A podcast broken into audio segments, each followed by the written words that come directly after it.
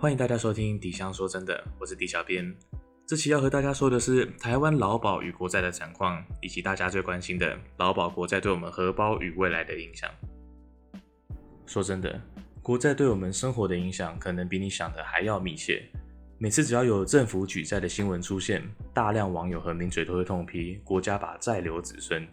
劳保就是个很好的例子，只要你现在还在工作，每个月就都要付一千、两千，甚至更高的劳保费用。但每个月缴这么多钱，未来你却可能连一毛都拿不回来，因为这个债都拿去还给上一代退休的劳工了。那么人人都在骂的国债和债留子孙到底是什么呢？对未来的我们又有什么影响？我们又到底会背上什么债呢？这些问题都会在接下来的节目中为大家解答。首先，国债是什么呢？国债顾名思义，就是国家向他人借钱欠下的债务。我们在之前 YouTube 的货币真相影片就说过。自从全球经济脱离金本位后，各国政府就是靠着信用，也就是用借钱来维持经济。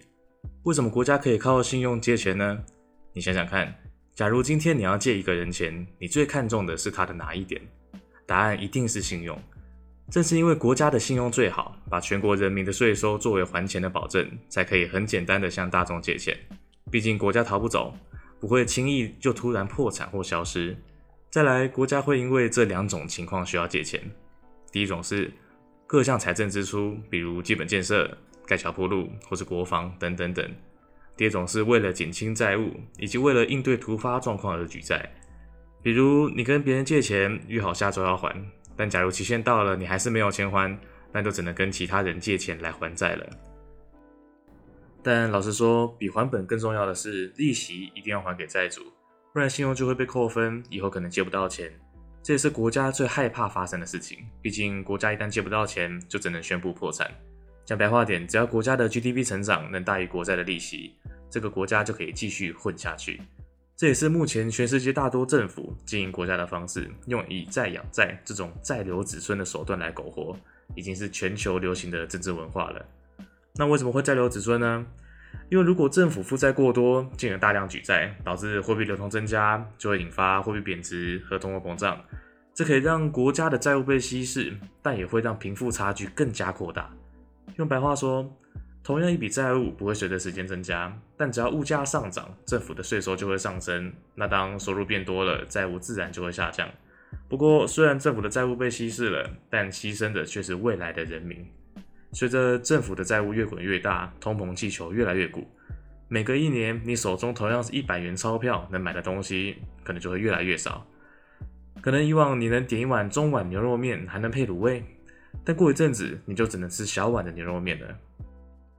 但同时，有钱人因为通膨、物价上涨的关系，让资产价值膨胀，债务不断缩水，只会越来越有钱。不过，他们也不会把这些钱拿来帮员工加薪。因为把钱拿去投资股市和房地产赚的更多，干嘛把钱拿来加薪呢？这样就会导致劳工的劳力价值不断下降，也就是贫者更贫。不但薪水没有增加，物价还会越来越贵，未来的日子只会越来越难过。以上就是国债对我们的直接影响。接下来和大家谈谈另外一个影响。当一个国家不断举债，就代表需要付的利息应该要越来越多。再来说，税收也要一直增加才对。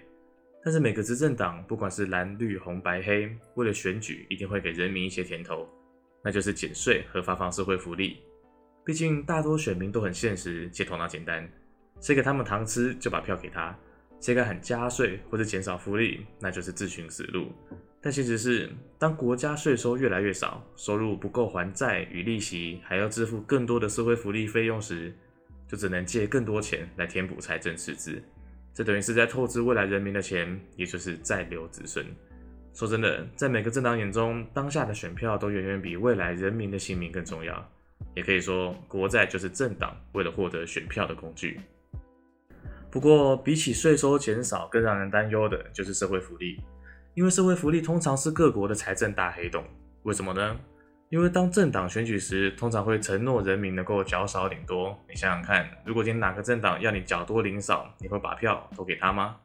那么，当人民都能缴少少的钱，却能领社会福利很多钱时，财政黑洞自然会越来越大。以月薪三万缴劳保三十年来举例，劳保费率约是百分之十二。雇主和劳工缴交的劳保费用总共是一百三十万，再以退休平均可领二十年来计算，可领回三百三十四万元，约是缴交劳保费用的二点五倍。对于有机会领到劳保的人来说，CP 值真的有够高，等于每多一个人退休领钱，政府就会多两百零四万的债务，以此类推。而其他人民缴完钱，但政府还没发放的金额，就会变成潜藏负债。根据统计，截至二零一九年，台湾各社会福利的潜藏负债为军公教年金约七点二兆，国民年金保险约八千两百亿。而劳动部长许明春则透露，二零一九年劳保的潜藏负债已经破了十兆，我们抓十八兆就好，再加上中央及地方政府的负债六点五兆，整个国家的负债来到惊人的二十四点五兆台币，约是台湾 GDP 的百分之一百三十。在二零一五年时，财政部长张盛和就已经说过，台湾的租税无法负担这样的社会福利。说真的，当国家潜藏负债过多，就很可能让人民失去保障。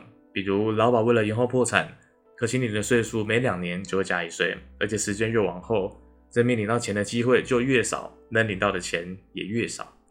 重点是，国家还要从你每个月的薪水里扣更多钱来还债给上一代。接着。当国家举债过多，只会让贫富差距越来越大，让有钱人不断剥夺劳工的劳力价值，未来穷人只会更穷，而且更难翻身。这些就是我们留给子孙的债，甚至这些债也可能会留给未来的我们。那看到这，一定有人会想问：有解决办法吗？答案是有，只要每任执政党不要为了政绩盖一堆没用的文字馆和一堆建设，让建商有机会去炒地皮。再加上课征囤房税和空屋税，让老板不要一有钱就拿去炒房，而是拿来加薪给员工，就可以改善台湾的经济结构。政府不但能减少支出与举债，还能增加税收，也能慢慢填补劳健保等等等的大黑洞。但别傻了，上面这些都只是理想，不贪污、不搞政绩、不炒地皮的执政党，在这个世界上是不存在的。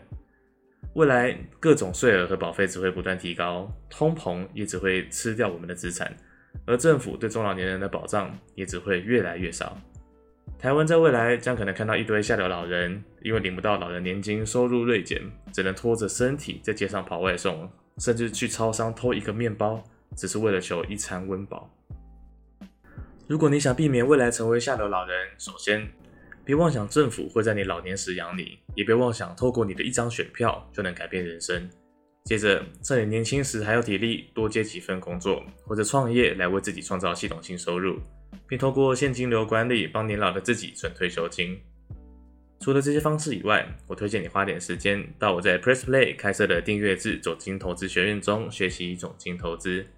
当你用现金流管理存到钱母后，就可以透过总金投资把钱放到真资产，再透过趋势来稳定获利，帮自己增加收入，为自己存下一笔退休金。总之，未来的日子必定会越来越难过。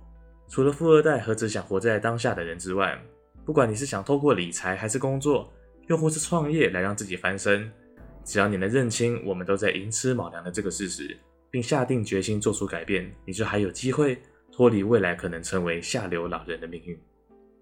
这期的节目差不多就到这里了。如果你想获得更多实用的资讯和知识，欢迎到我们的 Facebook 和 YouTube 频道，链接都在资讯栏中。如果你有什么想和我们说的，又或是对什么事情感兴趣，希望我们做一期节目来和大家分享，可以到 Facebook 用私讯来和我们联系。但如果你是对总金投资有兴趣的话，欢迎订阅我们的 Press Play 迪香白话总金投资学院。谢谢你的收听，我们下次见。